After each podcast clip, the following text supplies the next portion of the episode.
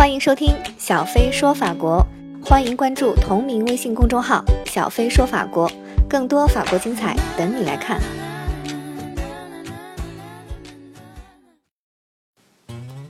Hello，大家好，我是小飞。啊，我应该说 Bonjour tout le monde，我是小飞。呃，今天我们来聊一聊去法国旅游应该要注意哪些中法文化的差异。啊，一般我们去法国旅游。有一个必不可少的一个内容啊，就是吃法餐，啊，特别是好的这种法餐饭店，呃，很多都是需要提前预约的。那么一般来说呢，你到饭店的时候，就会有这个服务生主动来迎接你，然后问你是否有预约，呃，有的话，这个预约人的名字是什么，然后呢，就会把你们带到呃提前预留好的这个位置上去。那随后呢，服务生就会给你拿来菜单。啊，然后有的饭店有英文菜单，那他们也会问你是否需要英文菜单。如果有需要的话呢，服务生也会给你推荐啊，今日的呃主厨推荐之类的这样的菜菜品，他们一般会写在一个小黑板上，因为每天不一样。那这些呃特殊的每日的推荐菜呢，它是一般不会出现在固定的菜单上的，所以他会另外把这个小黑板也给你拿过来，或者是在附近指给你看。啊，如果是法语的呢，他可能会用英语来给你介绍你需要的话。呃，那么法国服务生跟中国服务生有呃很大一点的不同呢，就是法国饭店的服务生啊，对这个菜品还有酒品都非常的了解，而且他们也很乐意嗯了解你的口味，然后给你推荐菜品。那一般呢，你的需求是会被提前想到的啊，所以你不用担心缺盘子或者少叉子。如果你有特殊的需要啊，而服务生这个时候又不在你身边的话呢，你可以看一下，就是服务生在哪里，然后跟他轻微的举一下手臂示意啊，而不必就是大声呼唤，就是不必像在中国一样举起手说服务员，这这样是很很不礼貌的。所以第一点。我想说的就是在法国旅游要注意的中法文化差异，就是在饭店不要大声的呼唤服务生。嗯，还有一个很明显的区别就是在中国的饭店啊，大部分是写菜的，就是下菜单的是一类服务生，然后上菜的又是一类服务生啊，然后买单的可能是前面这个给你。呃，下菜单的这个服务生，也就是中国的饭店里面服务生会很多啊，所以经常他上菜要么上错呀，或者上完了菜没有相应的这个餐具没到位啊，或者少了个杯子啊之类的。那法国服务生呢，跟我们是不一样的工作方式，可能也是因为法国人比较少哈。那在法国饭店里呢，一般的是一个服务生啊，负责几桌的这种客人。包括这个点菜啊、上菜，然后倒酒，还有饭后甜品啊，然后还有跟客顾客的这种交流，都是这一个服务生来完成的。所以呢，他是会随时的观察啊自己的这几桌客人的用餐情况，包括什么时候该倒酒了，然后什么时候该换菜了。因为法餐是一道一道上的嘛，那吃完这个头盘要撤下来换主餐啊，吃完主餐换。问要什么奶酪，然后换完奶酪再回问还要不要吃甜点之类的。而且一般呢，如果你这一桌是有两个人以上啊，他都是会看，基本上大家都差不多是一样的顺序。比如说都吃完头盘，他才过来，呃，问是否吃完了，然后撤头盘换主菜。所以说最好，如果你们人比较多的话。最好跟同桌的其他人来保持一个差不多的频率啊，要不然如果人家这个头盘已经都吃完半个小时了，你这还还没吃完呢，那就会很尴尬，这个服务生就不知道呃要不要这个时候同时给你们换。当然，如果有的人他只点了这个呃前菜和主菜，那有的人点了是主菜和甜品，没有点头盘，那他服务生也会问你是要什么时候上，还是要保持一样的节奏。那法餐的服务生的服务标准呢是润物细无声啊，就是在你需要的时候啊，你才发现，哎，他已经把服务做好了，就等于说一切刚刚好，不会太早，也不会太晚，对，像爱情一样。而所以说，你如果频繁的这样呼唤服务生呢，就会被认为是这个服务生他工作做得不好啊，他没有想在客人之前，当然，如果真的碰到这样子的服务生，或者他很怠慢啊，你也看到不是因为呃客人太多他顾不过来，而是他真的工作不认真，那这个时候你也可以啊示意他来提出你的要求。嗯，还有呢，就是当然，如果是在一些小店啊，那可能一个服务生他要照顾很多桌的话，那这个时候可能你的酒就要自己来倒了。所以说要视情况而定啊，因地制宜。呃，这里面小飞给大家的出行经验呢，就是说，呃，服务质量跟景区的知名度基本上是成反比，也就是说，这个你所在的这个位置的知名度越高，人流量越大啊，你的得到的服务质量基本上就越越不好，越小。呃，比如说在这个蒙马特啊，大家都知道这个圣心教堂那里，那在那里面那里有很多咖啡馆啊之类的。还有饭店，在那边喝咖啡或者是喝酒的话，呃，总是要等很久。大部分的店是这样子，而且还经常要看服务生的脸色，所以就好像给给我的感觉就好像，哎，我去你这里消费，我还给你添了好大麻烦的这种感觉。所以说我我宁可会提前做好功课啊，然后去这种不在景区内但是服务好的这种饭店。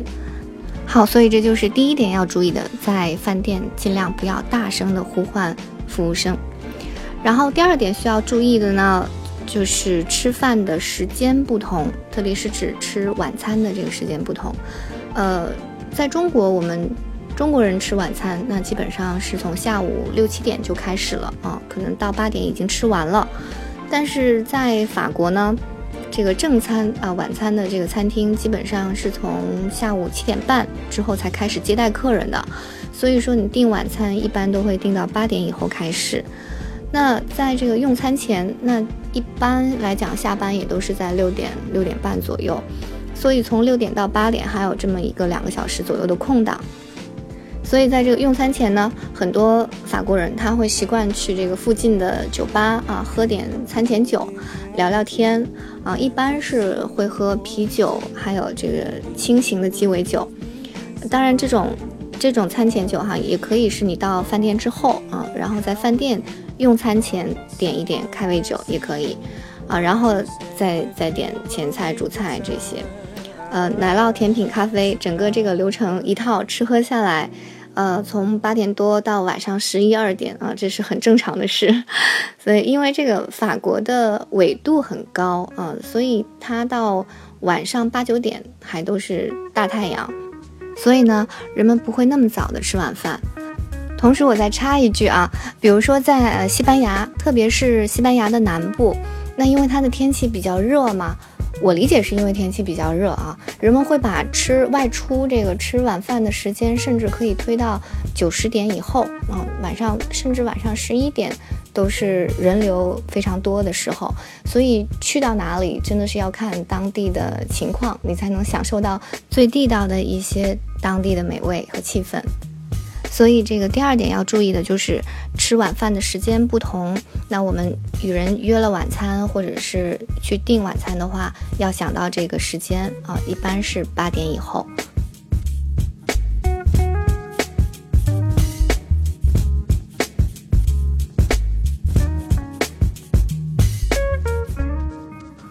好，那么第三点，呃，要注意的就是喝酒的时候碰杯时候的礼仪。那在中国呢，我们中国人碰杯的时候是，呃，喜欢比谁的酒杯更低，对吧？这样来表示尊敬。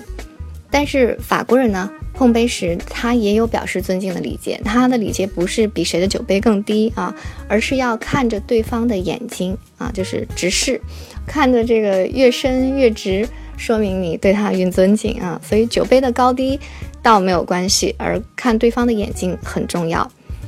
呃，如果很多人在碰杯的时候，那这个时候就是练你的眼力的转换能力的这种机会就来了。对，所以你会看到很多法国人在碰杯的时候，特别很夸张的去看你的眼睛啊，就是这个意思。那么第四一点要注意的，我觉得就是测评差啊，这个可能很多人不了解。呃，就是我们在饭店喝酒的时候，那服务生呢，他第一次倒酒的时候啊，经常会问。呃，谁谁来尝，对吧？那一般呢，是我们会选择更懂酒的人来品尝。目的呢其实是尝一下有没有瓶差，就是这瓶酒有没有问题。呃，因为哪怕是最顶级、最顶级的红酒，它也会有瓶差，就是因为什么是瓶差呢？就是因为这个呃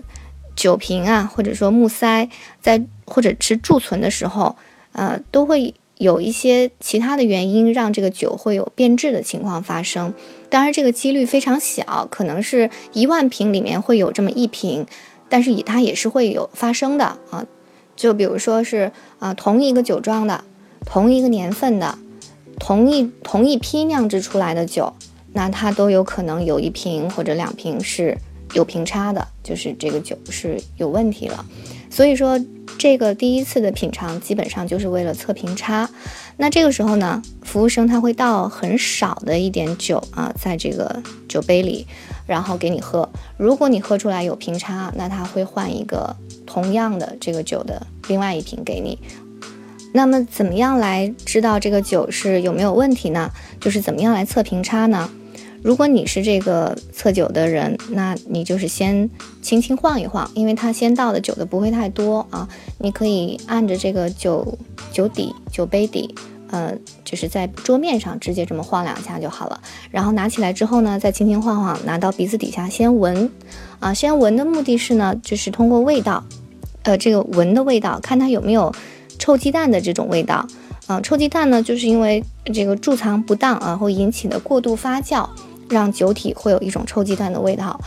你我如果闻到了这个味道，那就很有可能这个酒是有瓶差了。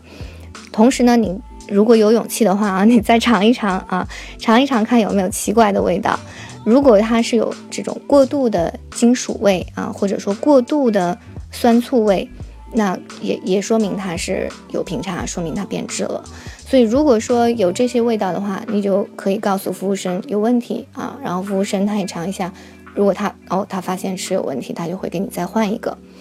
啊，大部分的情况下呢是没有问题的。对，那如果你你发现是没有问题的，那你就会说 OK 可以，就把酒杯再放回酒桌啊餐桌，然后服务生呢就会继续呃来给你们倒酒了。嗯，所以我们经常会看到，哎，有人为什么拿那么一点点酒还闻来闻去？尝来尝去的，直接就喝好了，是不是在装逼啊？其实不是，他这个是在测评差。那么第五点啊，在法国旅游要注意的中法文化差异，这个是加油啊，不是那个喊加油的加油，是真的加油，给车加油。因为现在呃自驾旅游的人呢越来越多，对吧？然后加油的时候，你到加油站你会发现，哎，是需要自己加油的哦，没有服务人员。嗯，所以一般它是这个自助的加油机，然后需要你用银行卡啊，这个信用卡带芯片的，啊就可以操作就可以完成。那它会要求你事先输入这个银行卡的密码，然后会显示一个扣扣款的上限，嗯，然后你点确认，然后呢，他会告诉你把卡取出来，然后呢之后才可以拿出油枪，啊，再加油。呃，所以这一点一定要记得，因为我们经常总是会认为是插着卡、插着这个银行卡来加油的，加完油再取卡。但是法国大部分的机器不是这样的啊，它是需要你先取卡再加油。总之呢，就是你要看着显示屏上面的指示操作就好了。还有呢，就是在跟呃租车公司还车的时候，那记得你要提前加满油，然然后再还。不然呢，这个租车公司是会扣你的油钱的，而且这个价格是往往比实际加油的费用要贵很多。好，呃，第六点呢，就是露腿胜于露胸。对，因为法国人认为大腿呢是比胸还要敏感的部位，嗯，所以有有些人穿衣服，我说的是法国女生哈，穿衣服的时候那个胸特别低，感觉。胸部都要喷涌而出了啊！但是呢，他们却对这个穿了超短裙的人会显得大惊小怪。就真的是你观察会发现，很少人穿超短裙。呃，我们亚洲人呢，就是相较于欧洲人来讲，我们的腿会比较短，比他们短，所以我们都希望恨不得裙子越短越好，这样让自己的比例能够看上去更好看一些啊。但是呢，记得在出席活动。或者接受宴请的时候，那最好不要穿太短的裙子或者裤子啊，这样看起来会不太优雅。第七条呢是不要边走边吃。我们看美剧啊，经常会看到这个剧里的人走在路上，然后手里拿着杯咖啡或者三明治，边走边吃或者边走边喝。这种情景感觉放在纽约啊，热气腾腾的快节奏的纽约街头就觉得还蛮恰当的，呃，但是在法国就会觉得有点怪。法国人对这个吃喝呢，一般是会安排好时间。然后在固定的用餐时间和固定的场所来进行吃喝，那边走边吃呢，会被认为是不太体面。还有一点我特别想提醒的就是，如果你是带小朋友出行的话，那在每次啊每天每次出门前呢，最好让小朋友先上一下洗手间。这样的话呢，之后在旅途中也不要边走边吃或者边喝。到了吃饭的时间啊，在饭店啊，或者是有的时候是户外这种用餐的地方，再开始吃喝，因为这里是有洗手间的，这样的话就会避免这个小朋友随时随地想上厕所的这种尴尬。好，第八点就是出事找谁？找消防员。